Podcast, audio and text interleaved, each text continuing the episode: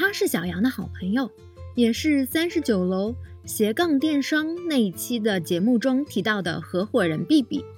今天很有幸邀请到 B B 一起来从 B 面聊一聊合伙做斜杠电商的事情，也聊聊他自己的故事。有兴趣的话，推荐你也听听三十九楼十六万粉博主小杨的故事。如果喜欢我的节目，欢迎您关注同名微信公众号“生活大别野”来和我交流。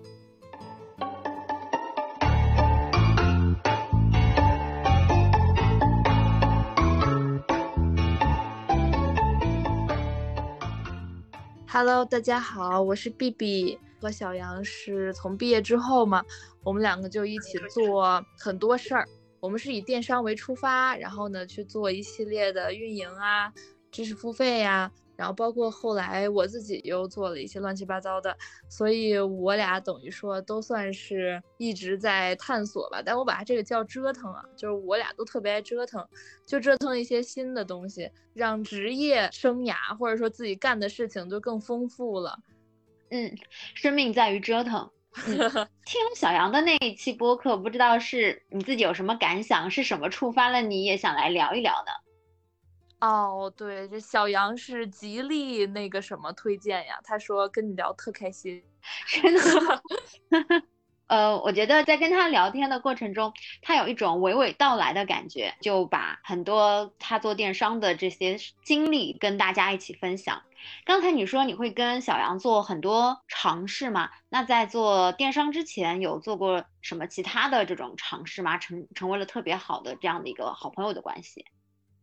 我俩在大学时候就是倒腾过学士服，不是当时他比我早毕业一届嘛，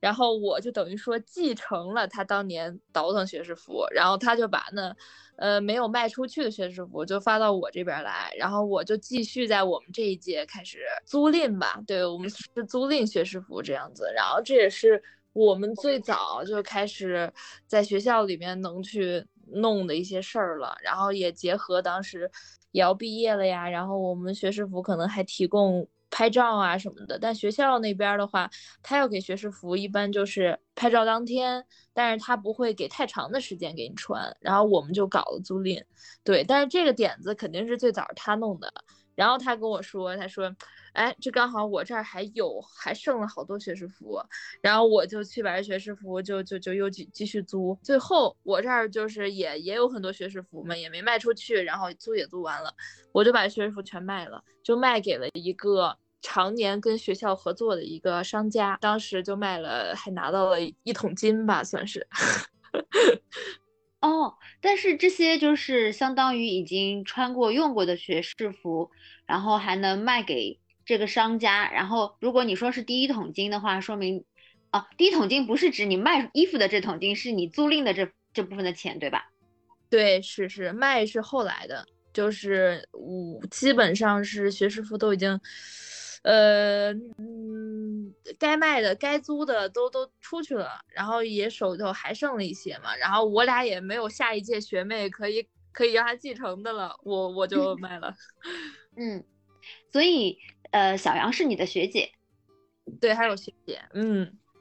哦，然后他通过这件事情觉得哎有潜质，可以和呃拉入合伙做淘宝电商。对对，可以整整一整一波大的，是，那不错。在跟小杨聊的时候，他有说到知识付费的时候，他说你是那个最终拍板的人，让他少走了很多的弯路。那在这一块的话，你是怎么做判断的呢？知识付费主要是我当时呢，就是我身边有人做知识付费就做得很成功啊，因为他本身的职业是大学老师啊，就是我说的是另外一个，就是已经。做出来的一个人，然后呢，他的身份他是做英语教育这方面，然后他就出了很多课程。尽管他的视频内容方向不全是关于英语教育啊，可能还关于人生成长啊这种，但是他毕竟主业或者他最专业的地方在这儿，那我觉得小杨这个生产的内容基本上都是电商，而且很多人都是需要系统的学习电商，然后才能去真正的入行或者是进入这个行业。那我觉得太合适了，就是他又很能讲，然后他说话也很条理、很清晰，所以基本上就是很符合吧，做一个口播型知识付费博主这么一个身份。所以他当时可能比较犹豫，他不知道自己能不能做得起来，因为他总觉得自己。就是知识储备不太够啊，自己还不能当一个教别人做电商的一个老师。但是我是觉得，你入门有入门的玩法，然后你要是更资深的，他也不需要来，非得在你这儿学习。就是他的受众基本上都是小白，那你就去教小白如何从零到一，对吧？就像你当时是自己怎么从零到一这么一个过程，我觉得分享经验，那当然也可以进行一个知识付费，我的经验就可以转化成我的知识啊。所以我就挺鼓励他的这方面的，然后他就，他就觉得，嗯，那我也要试试，就这样。嗯，那这一块的话，其实是说他后来做小红书的博主去讲知识，呃，不算不算知识付费，去去分享他的经验这一块。那在前期投资学习这个知识付费的时候，是你让他选择某一个课程的。你当时是凭什么感觉去说啊？就这家了？就这一块儿，其实是小杨先了解的，就是最好的、最优秀的市面上的这些课程，然后还有这些呃商家，然后他找到了这个猫课，就是呃现在包括我们一直在跟他合作的这个这个这个这个他们这个公司，就是他们在运营电商这方面做知识付费也是很厉害的，就算是。最最有名，或者说 top top 五里面吧，至少是，所以这个行业还是挺鱼龙混杂的。如果能有一个很靠谱的，然后也很专业的人能去跟着学，那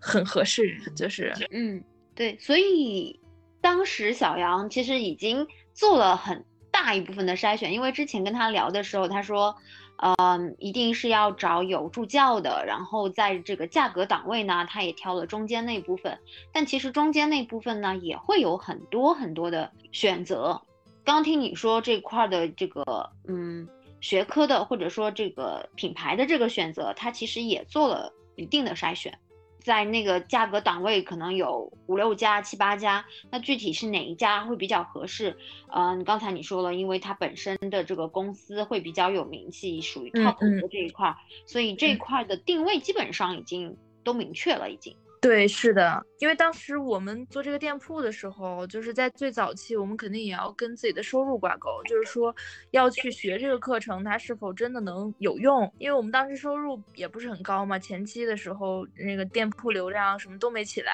其实投资去学习和呃了解新的知识是也是一个成本比较高的事情，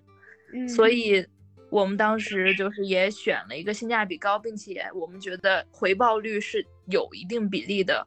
所以我们就去选了这家。不过我们现在其实更多是想去做，就是自己的课程，然后能把我们所学到的和我们所拥有的经验都转化出去，然后进行一个内容的输出。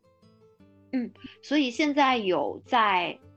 去成立一些私域，然后去把自己的这些。知识经验去变成一门课程是吧？对，这也是我这边现在在呃努力想去做的，就是先把这些呃我们的受众吧，或者是想真的很想去学习和了解的人，先去把他拉进来，然后我们能去更多的。针对每一个人去进行，呃，算是标签型的划分吧。这样的话，也更知道大家的需求在哪里，然后就可以针对这些需求去推出，比如不同，将来可能会推出不同的，呃，你你需要得到的知识的程度啊。比如有些人他可能想要入门的，有些人又想要更多的，有的人想要学习电商，有的人想要学习，比如运营或者是学习做自媒体，就是它是很多个不同的分类。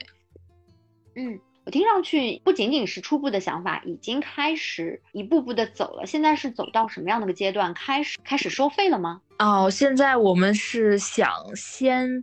找公司合作，然后我们能一起去把这个东西做得更专、更精，然后最后能推出，肯定要推，我们就要推很好的，就要推，你不能推一个大幌子，是吧？然后呢，让人都都来，结果发现你这课程水得很，我们肯定要去弄的都是比较专业的呀，然后也能让更资深的老师。嗯，可能小杨和我这边，我们尽管已经入行了也这么久，但是我们在输出内容和能给到一个更好的体验这方面，肯定没有那种资深这个行业已经十几年这种讲师啊来的更专业。所以我们就想跟他们一起去磨合，打磨更好的内容，我们再去推出课程这样子。所以我们现在还在前期准备，然后还没有进行一个正式的阶段去盈利。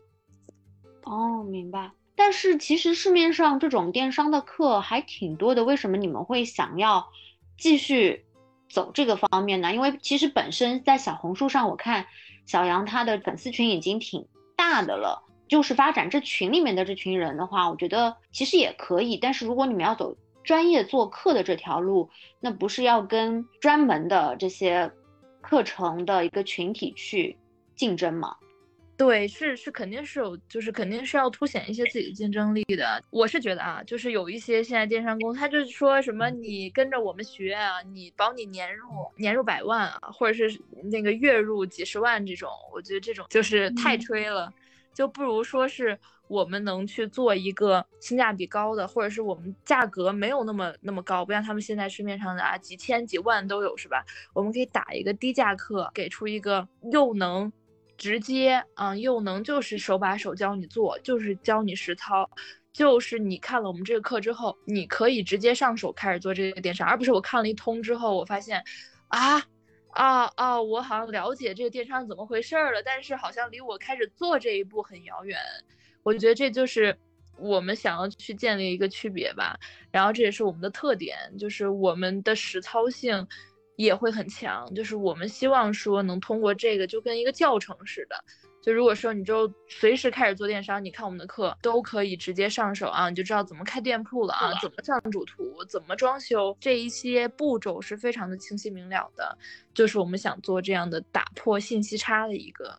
东西。我觉得很有想法，就是能够把本身自己的一个资源、自己现有的一些优势，能够都充分利用起来。那我想问一下，就是你们这样前期应该有过很多的讨论跟呃想法的这个决策，在这个过程中有没有一些意见不合的情况？然后你们是怎么配合取得一致的这样的一个想法的呢？哦，我俩我俩一般要意见不合，我们就吵架。对，就是就是线上吵架，吵得吵得很凶，吵得很激烈。但是你最终目标都是想要做一个好的东西嘛，你知道吧？情绪上来下来之后，冷静之后，觉得嗯，不能让呃这些东西影响我们挣钱，就不能让情绪影响我们搞钱。所以我们最后讨论出一个很好解决方式，然后去解决这个问题。吵架就是很直接的，我们就。抓头发什么的，那那不是吵架，那是打架。对，差不多，差不多。因为有一个共同的目标，那就是搞钱，所以冲着那个目标来钱怎么多就怎么做，是吗？这么一说，觉得我们特伤人，但是是的，比较直白嘛。就像你刚才说的，不要吹那些虚的，我们来点实的。对对啊，咋说呢？我以前也为爱发电呢。我其实干过特别多为爱发电的事情，反正最后都是挺亏的。就发到最后，你知道持续不下去，一个很大的东西就是因为没有盈利。只要我我提供服务，但是我没有收获到对应的，就是该有的价值的，就是这种商品价值啊。货币价值的回馈的时候，我就很难再坚持做这件事情。这不是我的问题，这是人性。就是你要让一个东西运转起来，或者是让它长期可持续的发展，它一定是得有对应回报的收入的。没错，这个我赞同。虽然我现在也是为爱发电了很久。嗯，那你们，你你跟小杨配合的这么好的一些主要的原因，你你有想过吗？为什么你们俩能配合的这么好？哎，这个东西，这个东西很神奇。我觉得就是人和人之间的一些磁场，就是这个这个比较玄学了。我我感觉挺神奇的。我也跟其他人合作过，但是就唯有我和小杨的 友谊的小船没有翻船，其他人基本上该翻都翻了。只有我俩就是相爱相杀。对，但但主要是我们想法总是就是大方向是一致的，就是不会因为一些这些东西就翻船啥的。就是因为我俩都比较喜欢看电影，然后这是我们兴趣爱好，然后这个兴趣。促使我们最早认识，其实最早认识并不是我们合伙啊，她是我学姐这样，然后我们就一起，今天我们也照样一直在做这些事情，她就不太会影响到我们的关系。然后配合的话，配合的话就是我俩都比较善解人意吧。就是就是都能知道对方说的是什么意思，然后也不会就是故意的曲解对方，也心里不管做什么吧，都是支持对方的，这个这个很重要。你觉得你俩是像你刚才说的兴趣爱好都一致，就是相同类型的，还是互补类型的呀？哦，我和他那肯定不是互补，我俩就是相同。尽管他什么座来着？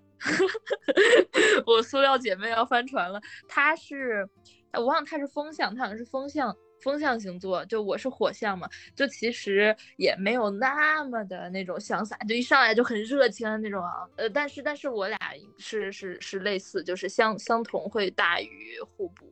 啊，性格上和做事风格上吧，都是这样子。之前的那段采访里面，小杨也说他其实有好几次想要放弃。呃，我不知道你你在整个过程中，嗯，有没有产生过同样的这个想法？因为他说你一直有在鼓励他，所以我感觉在这点上，至少你们有点像是互补的感觉。哦，哎，我觉得其实是小杨他承受的东西也比我多。因为他毕竟要做这个自媒体，算是我们俩之中肯定是最抛头露面的一个，所以他承受的就不管是因为自媒体上肯定也乱七八糟，什么人都有说嘛啊，然后呢，他的内心面对的压力呀，包括那啥，肯定都比我要多，所以我觉得，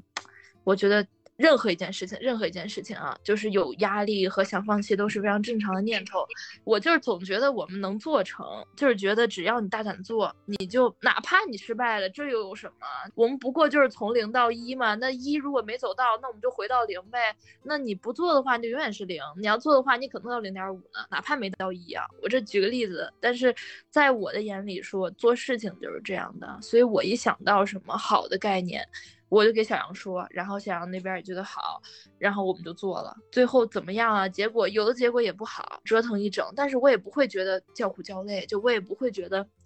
啊，没有做成啊，好失败呀，啊，再也不做了这种啊。我只有打麻将的时候会有这样的想法，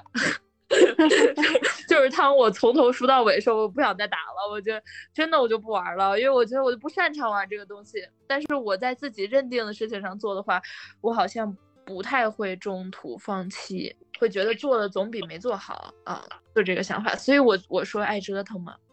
哎，会不会有一种感觉，因为抛头露面的是小杨，所以你会说，你只要推动他去做这件事情就能成，所以你就是那个不停推的那个人。我天，我其实感觉我俩好像没有谁在推着谁，我们就是一起携手往前走嘞。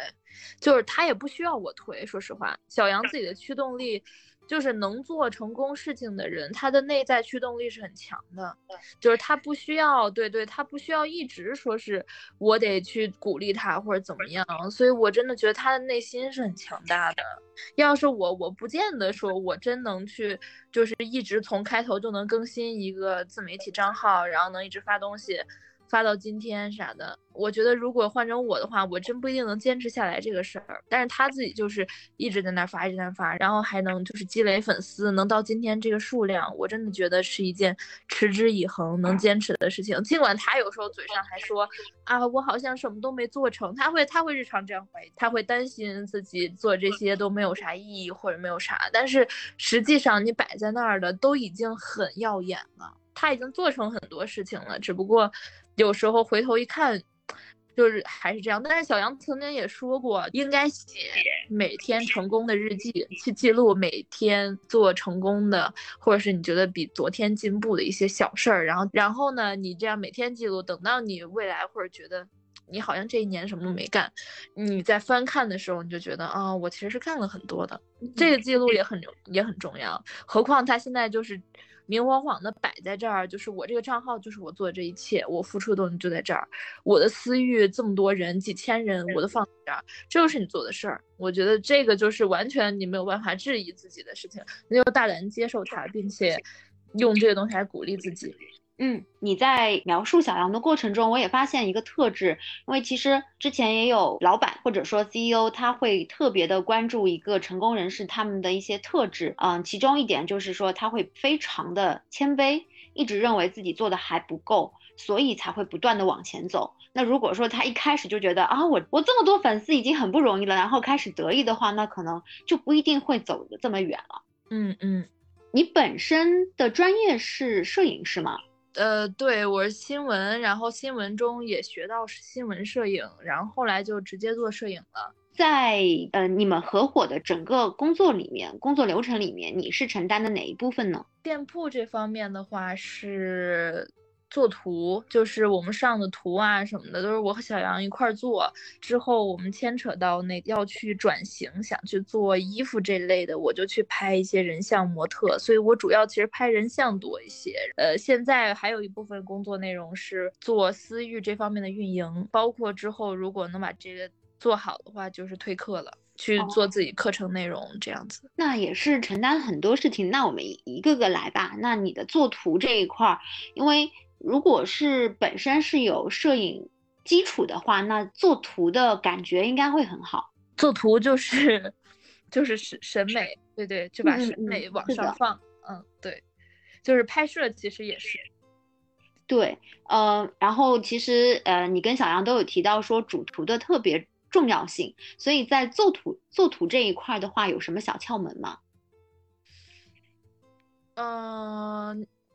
标明信息，然后在颜色方面要尽量的亮一些，然后要和谐。对，就是这图片的话，它最吸引你的地方肯定是在就一张图片，就包括在拍的时候，它最吸引的其实是右，就是中间偏右的那个位置，然后在那个地方可以放一些很重要的东西，然后字体的设计啊，包括颜色。的搭配就必须要和谐，就不能显得特别花哨。花哨的话，你就找不到重点了。然后颜色的话，也要尽可能明亮一些，因为太暗的话，你在一众的信息流里面就不一定能刷到你的图，或者是他刷到的时候他不起眼。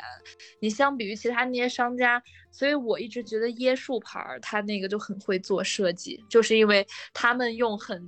简单的标志。然后就是几几句话呀，这样子，但是它的这个这个颜色的设计就很显眼，让人一下能记住它，这也是一个本事，就是它能一下给你一个记忆点，所以这个也是我们在做图的时候，或者是拍摄主图的时候，就是想要达到的效果，就是它能在你在翻这个商品的时候，你能通过主图你就想点进来。嗯，话说椰树牌它抓。抓眼球是因为它的颜色，还是我怎么觉得是它那个造型呢？哦，你说的是那个那个模特那个造型是吗？嗯，对，它的包装上面那个模特确实很特别，它这个它这个动作，你看它这个动作设计啊，它为什么不把这个椰树牌就拿在自己的？脸脸旁边啊，或者是身体前啊，或者是像一个露露那样子，他就给一个这种形象人的这么一个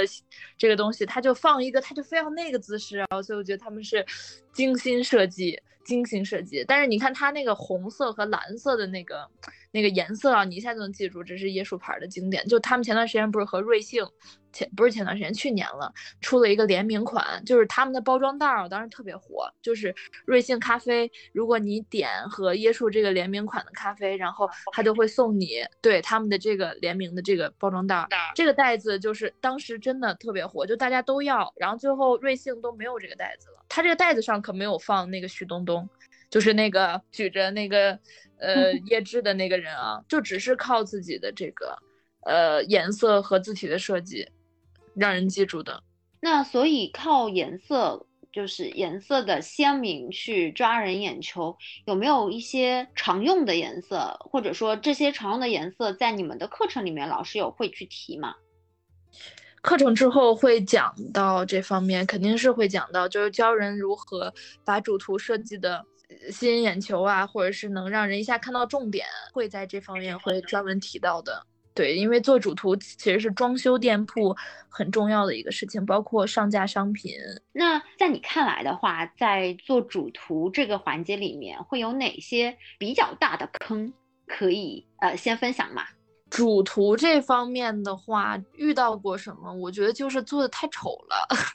就是就是有的你说丑的，如果能让我记记住啊，哇，这丑的好特别呀，是吧？也可以，但是它就是单纯的丑，然后也丑的没有任何特点。对这个，我觉得这个就是最大的坑了。是的，因为我也有见过这类的商品设计，就是它的主图其实是一点都不吸引人的，并且也不漂亮。对，可是审美这个东西，嗯，怎怎么提升呢？或者怎么避坑呢？我只能是依依靠我学摄影这方面的经验去，呃，怎么说，在审美上能多一点儿的感觉吧，就是感知。其实主图不需要品味啊，淘宝上那些商品，它的主图它不会让你既不想点开啊，又觉得这这绝对是个很无聊的东西。至少是你要把那个信息提炼出来，就怕是没有重点，就是在主图上你展示的这个商品，他不知道你到底是干嘛用的。然后你在标题如果也写的不清楚的话，是吧？那大家就更不知道你这个到底是在卖什么。有的有的商品主图它是一个是丑啊，还有一个就是它的主体太多了，就它又放人，又放物品，又放一些小的那种啊呃设计在旁边，你就不知道它到底要卖什么。嗯，这个我赞同，就是要突出重点。但但是我觉得这个还是要经常的练。因为有有的人在一张图上可能既想表达这个又想表达那个，所以才会显得整个图就缺乏了这个重点。还有一个点就是我自己在做图的时候，我我虽然不是做电商的图，但有时候播客的一些图也是需要去做一下的。我很喜欢那种 ins 风，但是自己呢却又搞不出来 ins 风，感觉就是配色上。对，我觉得 ins 风主要就是很简单的几个颜色，然后它比较简单，就是它可能会只有白色和黑色，然后再加一点点绿色，它没有更多的颜色，它这种明黄色、明红色不会出现在这类风格中，就这类风格的图片里。嗯，它是偏淡色系的。是的，是的。我看，我觉得我只能看看，我能够评价，但是真的让我做，真的让我去做一个好看的图，我觉得有点难度。呃，是的，我有时候也会做着做着，我就不知道这好不好看了。前段时间我做了一个拼贴风格的那种，就是有一点美式复古这样的感觉。当时我拿不下来，我就总觉得是不是要素太多啊，不够好看。然后我就发给那个小杨嘛，小杨就说啊，好看。啥的，我觉得可能做着就是我作为做图的，然后我就做着做着，我就会开始觉得是不是我放东西太多了，是不是太满了？但是你要是把这个发给第一次或者第一眼看到的人，他们可能能给你最直观的感受。所以我觉得还是要有一个人专门来去给你鉴赏一下，看他的感受是什么，这个反馈得有。哎，那你说到这个，我又想起来了，其实小红书上是有 A/B test 的，所以你们在做。不管是放淘宝的图片也好，还是小红书的这个图片也好，会尝试用这种测试的方法去看效果反馈吗？目前还没有，哎，没有用过平台的这个方式，我们就是自己用肉眼，用一种很原始和古老的方式去看大家的感觉。我还会发给其他的。几个朋友，然后看他们觉得，哎，我们重点明不明确啊？然后我们有没有，呃，一些特别的店，能能对让你想点进来啊？这个特别重要。说说你自己吧，因为刚才你也说了，其实有尝试过很多的副业，呃，用爱发电了很久。那能了解说你在哪些方面都有发过电吗？啊，我。这个确实干了挺多，挺多乱七八糟事儿的，就是，呃，讲讲几个近两年干的吧，就是大学以前那就太久远了，而且也就时间线会很，嗯，近几年的话，就因为我特别喜欢，就是影像制作这种，这也是为什么当时特别想去转转去做这个摄影啊。呃，我就也先后组织了一些免费的那种现场放映，就是电影放映。我组织在其中很快乐，就是因为我我也很喜欢。然后我如果能因此而结识一些自己的同好，我就特别开心。然后我就愿意去做这样的事情，而且其实做这些事情不是很费事儿，因为我也考虑到了，如果一旦费事儿的话，做这种。呃，纯免费的公益性的或者是非盈利的话，都会很可能举办下去就不是很长久嘛。因为如果要去跟这个场地呀，或者是跟这个人要去提供一些服务，那肯定人家都不愿意说我来我来帮你实现你的梦想啊，这个可能性就太小了。所以我基本上就是我自己弄，自己宣发呀、召集呀，然后组织啊，但是我自己也不会付出特别多的服务。提供在里面，基本上就是让大家自给自足。那比如你们来这儿看，那水就在那儿烧好了，然后你要想喝，你自己倒，我也不会说给你倒好端到你跟前，问你想不想吃什么，想不想喝什么。整个下来都是很流畅的，就是组织下来也，我觉得也很快乐，然后大家来的也很轻松。这是我之前做，然后现在我现在在西安打算做一个。循环衣服计划这样子，就是让女生能去带来自己的旧衣物，然后交换，能去做一个以这样循环啊环保主题，呃，去做一个这样的活动。对我，我是也是最才开始联系场地呀，然后去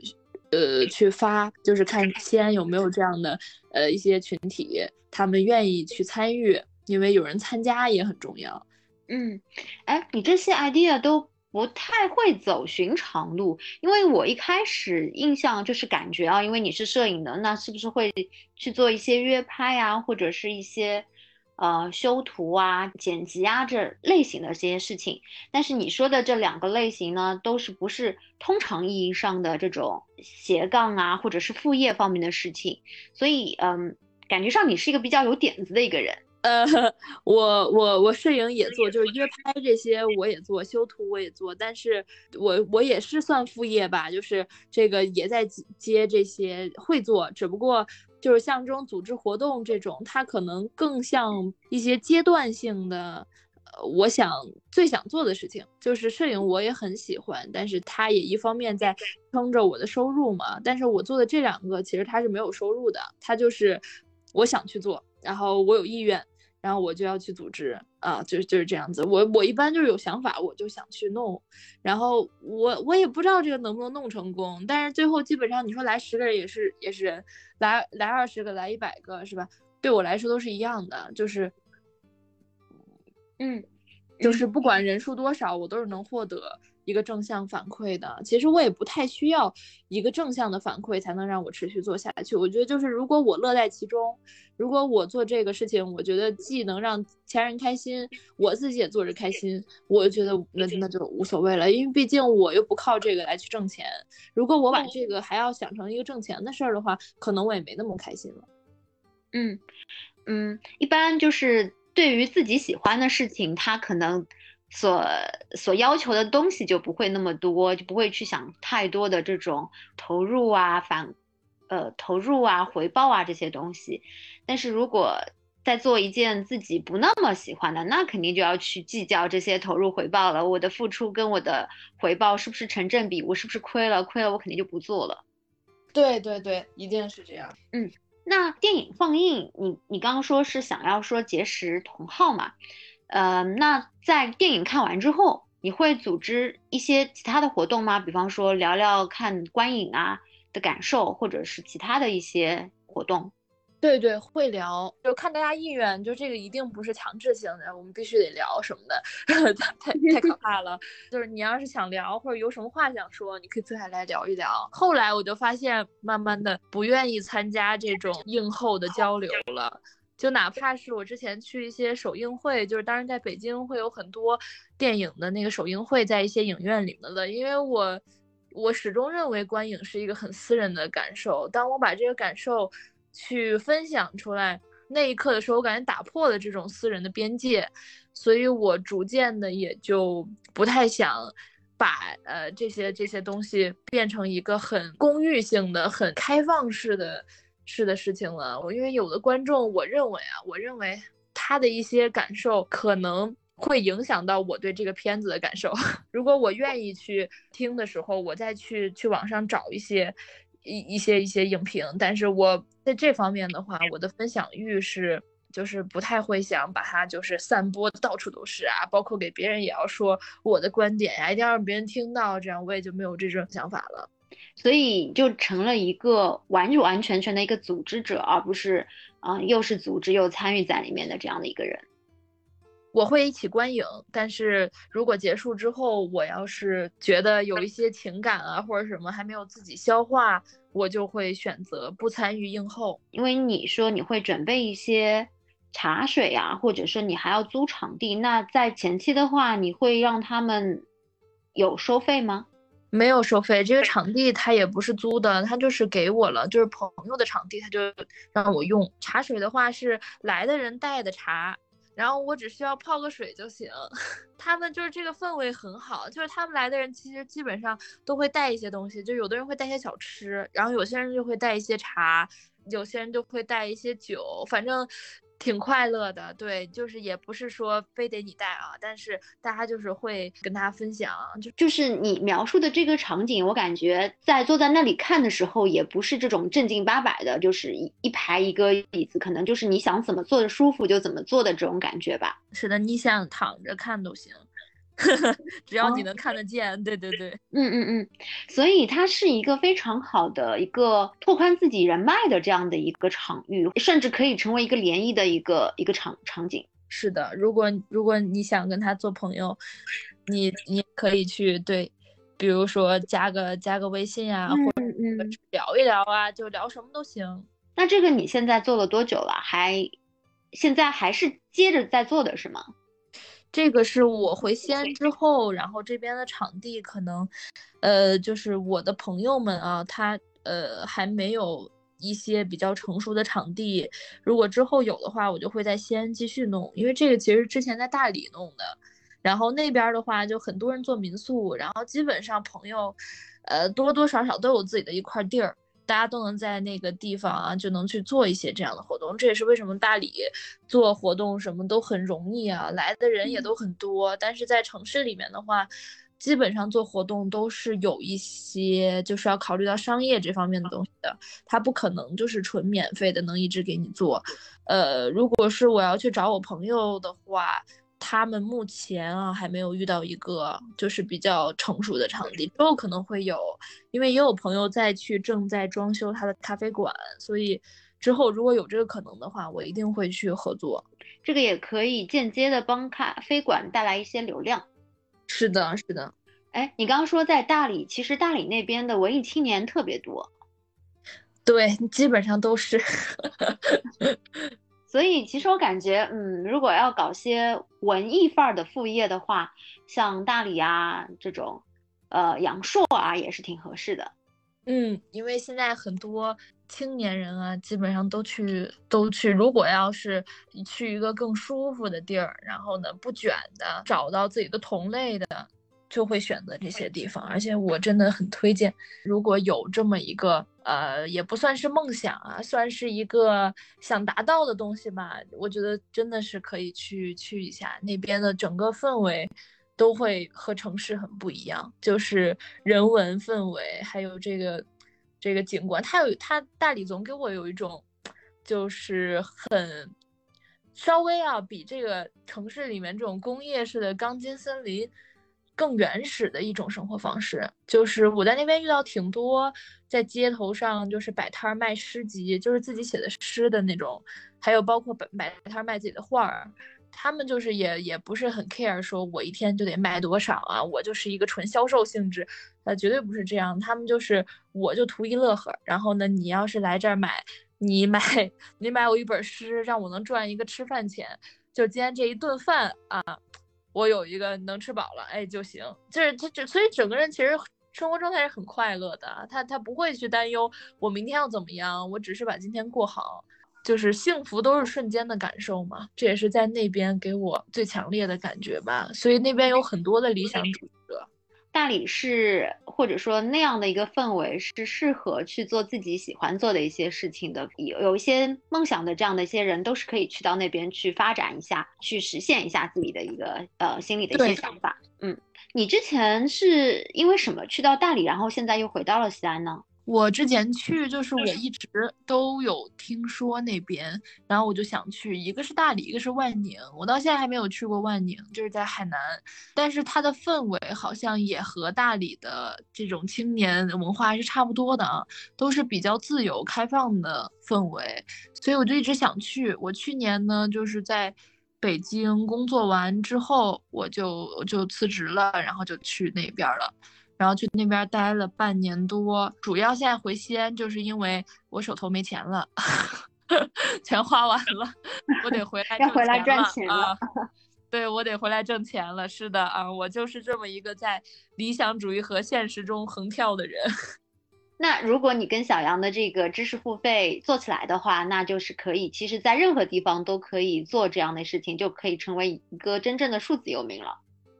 对，如果是能成为数字游民，他肯定是很理想的状态。就他是我，我也觉得是很好的状态。他既可以不限地域啊，他又可以就是就是能去通过工作啊获取一些价值，这特别好。我感觉数字游民就是一种呃理想的状态吧，因为肯定不用打卡，不用受工作的这样的一个环境所牵制。对，不用每天去上班坐班。哎呀，我其实一直觉得。工作就是人们真正讨厌的，绝对不是工作，就是上班儿。上班是，这是可以说的吗？上班有点反人性，对。对我刚才就是把人这个词儿。对呀，就是上班就是把你。把你就让你坐在这儿啊，不管怎么样，你给我做够一天，你必须要做够八个小时啊！不做八个小时，不管你工作啊，你做完没做完，你就得在这儿做够八个小时，这不就跟那个什么一样？所以我真的觉得大家并并不是讨厌工作，你说工作你能从工作中获取一些是吧？对自己的认可啊，包括周围人对自己的认可，然后又能活动劳动报酬，又能获得比如一些社会地位，那怎么会讨厌工作呢？你肯定更讨厌的就是上班本身制度本身。所以，呃，有一些氛围好的公司，它其实是弹性的工作制，就是你只要我只要认定你把这些事情做完了，你只要按照呃规定，或者说按照之前我们商定的，把这个结果拿出来是好的，那你这个过程中是怎么样的，你的时间是怎么样安排的，都是可以自己来安排的。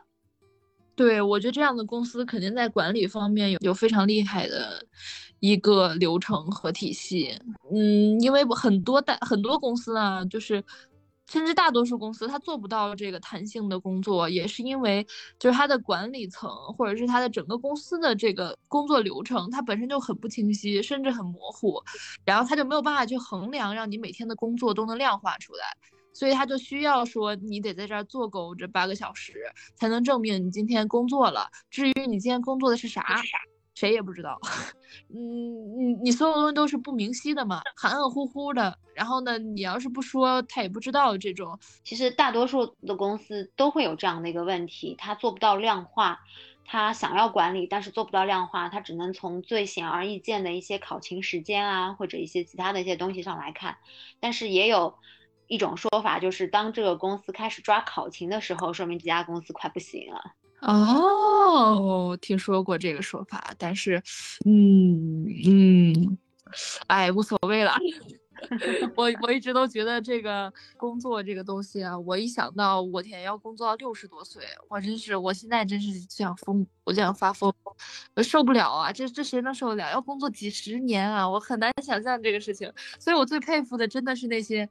就是在一个岗位啊，真的他能干个几十年，然后就是年纪轻轻就选择一个很稳定的工作，就是我到今天我都很佩服那些就是考公的人。就第一是这个东西很卷啊，它本来就很难考上；第二是你竟然真的可以，我就是忍受得了这种，就是一眼就望到退休退休的时候，我就是真的受不了，我就是觉得我我我一定不知道我三十岁的时候在哪和干什么，然后这个对我来说很重要。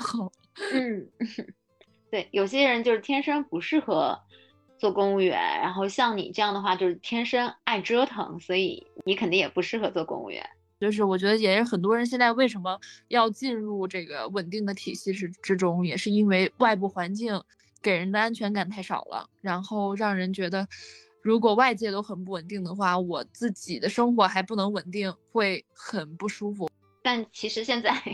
现在的公务员他也不稳定，所以就会需要说自己是一个多面手，一条路不行的话，还有其他的路可以走。对，所以像你这样跟小杨发展了这么多条副业的机会的话，其实就会比普通人或者说比一般人会有更多的一些选择的机会。那你现在回来，你说又回到了西安这边来上班，接下来的话，你会有一些什么样的打算呢？我目前的话，我今天跟小杨还聊天儿，然后我就发现他还给我数了一下，他说我现在在做四件事情。你突然这么一问，我又忘了这四件事情是哪四件了。他说我现在在做四个工作，我说这么厉害吗？我说我都没算过，这么厉害吗？所以这个东西真的得有一个，就是一个朋友或者什么能真的能把你的生活给你捋一下，然后你就会觉得啊，原来我不是在做无意义的事情，或者是我不是在浪费我的时间这样子。是因为是真的在稳步进行吧，就是我目前其实我也没有说我未来就一定会在西安或者在北京或者在哪儿哪儿哪儿，我真的觉得变化很快，因为我做摄影也是，就是也某种程度是给自己赋能，就是觉得我的技能如果越多的话。我的选择也会更多，然后这个选择也是来自于我不断的靠近我想做的事情，因为我本科就是我的这个专业是学的是新闻，其实新闻更多是一个文字工作者，所以我的第一份工作也是关于文字这方面的，是一个编辑部这样的一个工作。后来发现我对图片或者是影像更感兴趣之后，我就努力在将自己的技能往这边发展和学习，然后我才能一步步，比如从这个。呃，文字工作者做到图像编辑呀，然后再做到拍摄，再做编导，再做到这个视云策划，就是这这些就这一这一块儿啊，然后又做电商，就是这些都是一个是我自己会主动去学习，就哪怕说毕业之后我我能拿到这个跟我专业相关的工作，呃，我可以是直接比如从一个正常的应届毕业生的一个工资去去去开始发展，但是。我又突然像是转型一样、转行一样转到做图像，但是我以往在这方面的经验肯定没有我学的这个专业多的时候，我可能拿到的工资啊或者是待遇都一定要少很多。但在这个基础上，我也愿意去做，因为我觉得这是我想做的事情，所以我要给自己的时间和空间去成长。对我就没有拿太多的这个东西去衡量它，所以我如果能有其他机会，其实我现在做组织这种活动啊，其实有点像活动策划，是不是？所以所以就感觉做的就是就是有点杂了，但是杂了可能就也代表着每一个都做的不是特别精啊。我我也有再去说是，嗯，如何能在增加技能的同时，又能在一方面能把它能做的长久啊，或者做的更。精湛一些啊，这个也是我现在在在努力的。你刚刚说，嗯，可能有一点杂，但其实我觉得，呃，有些是可以有相互联系的。比方说，你那个电影放映的这样的一个活动，因为你会组织大家来看，那你肯定会有一个社群。那你其实同时在做这些。电商课程的时候也会有很多学员，那也是一个社群。那同样的，你可以把这些技能是可以连贯的运用，做一些，比方说社群的运营啊这一块，其实是可以贯通的。这些人的相互也是可以转换的。还有一点就是，我因为我现在做播客的时候，也会去聊很多不同的人。虽然说它可能跟我的本职工作没有太直接的一些关系，但我有时候我会发现聊着聊着这些内容，就其实就会变成了是你自己的。那有时候工作中忽然需要某一项技能的时候，你会发现你其实是知道一些内容的，所以其实相当于说是把它存储起来，说不定什么时候就会有用了。对的，我一直觉得没有一条路是白走的，就是哪怕这条路。对，暂时看着好像是走了弯路啊，或者是不是捷径这样，但我真的觉得他是在为你未来的所有东西都在铺路。很多机会来的很突然，这些机会也都是根据以往他他就可能某个人给了你这个机会，或者是你突然碰上了一个事儿啊，这事儿给你一个契机，这些东西都是因为你能 hold 得住它，它才能到你的身上了。也是因为说你可能之前有经历过、有做过类似的或相同的这块的东西，所以你能够在关键时刻你能够接住这样的一个任务。对对对，而且对方能给你这么一个东西机会，也是因为他看中了你之前做过，或者是你有类似的经验啊，你可以去胜任这个事情。所以我觉得你也不用太过于。嗯，担心说你现在做的是不是太杂？其实这块儿，我觉得等到真的杂到一定程度了，这些都是可以串联起来的。确实是。最后的话，我想问问看，就是对于大家在自己创业啊，或者是跟朋友合伙创业的这个同过程中，有什么想要说的？比方说，怎么挑选好的合伙人啊，或者是其他的一些内容有吗？对对，这个确实很重要啊，这个。这个如果是你要是能自己，一般是自己一个人肯定是揽不下所有活的，呃，一定是要找一个最合适的，然后这个人呢能知知根知底儿，然后呢你能知道，就是他以往的经历啊或者是经验，能跟你有一些相对的地方，然后最重要的一点啊，最重要的一点，我觉得就是跟你的。所有的概念是相同的，就是你所做的这一切，你总有一个主题，或者是总有一个目标，他要认同你，而他这个认同不是为了金钱啊，他这个认同必须要是他所有的这个人生经验带给他，或者是。让他能去真心的认同你做这件事情，要要不然你们会在概念上相冲。就比如说，如果我要做一个，就是说文艺类这些活动，然后如果我要找一个对这些完全不感兴趣的，对这个主题都不感兴趣，他只是觉得啊这玩意儿能挣钱，哎这玩意儿有发展前途，我跟你进来，但是他可能不会长期的跟你在这个方面有一致性，因为你一定有一定有自己的追求。就是说我希望能把它达到一个什么程度，这是因为我对它的热爱，或者是对他有一定的要求在里面。但另外一个人却没有这样的要求，这个会很很糟糕，这个会有很大的分歧。就是他会觉得，哎，明明这这条路啊，看着是最方便啊，最能很快能去升职的，但是这个东西不一定是正对了你的所追求的这个东西。所以我觉得我和小杨能之所以能做到今天，是因为我们最早去共同的认认同，并且能共同的达成一个方向上和概念上的一致，就是我们要去做这个东西，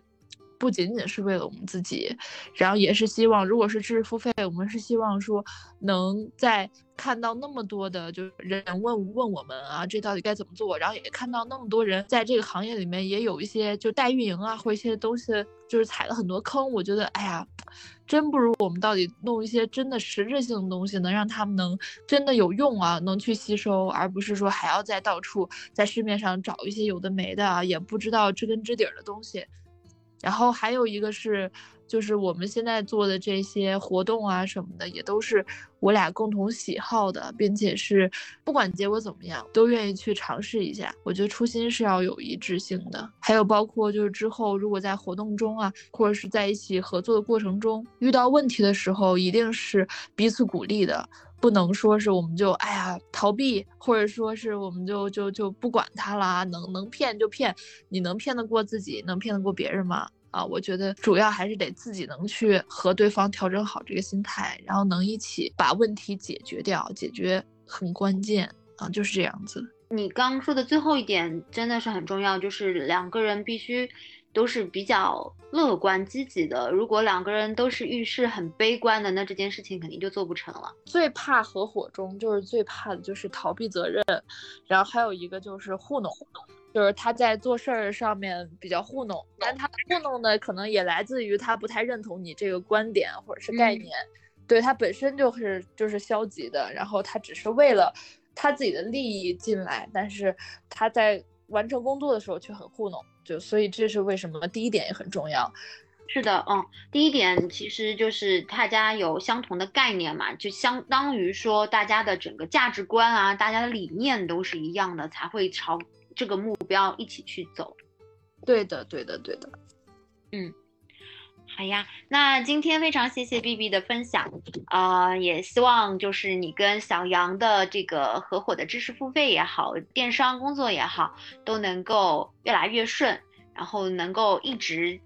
做下去，做自己喜欢做的事情。也谢谢你们俩同时都来大别野做客。以后如果知识付费做起来的话，还希望再邀请你们来分享一些知识的干货。对对，好的好的，没问题。听了这一期的节目，让我想到了中国合伙人。无论在做什么事情，动机和初衷都是很重要的。就像在找工作中。面试时，HR 每一次都会问一些关于意向的问题，虽然有时候会得到一些套路的回复，但真心和假意仔细辨别还是能够有所区分的。即便是糊弄成功，最终浪费的也是自己的时间。勉强做了一些自己不认可、不愿意做的事情，那又何必呢？真心希望每一个人都能找到合适的合作伙伴，一起做喜欢做的事情。下一期预告：下一期大别野会请来一位现在做英语教学赛道的小红书博主 Layla，来听听他是如何学习英语、提升英语口语，最后成为非常受欢迎的英语老师的。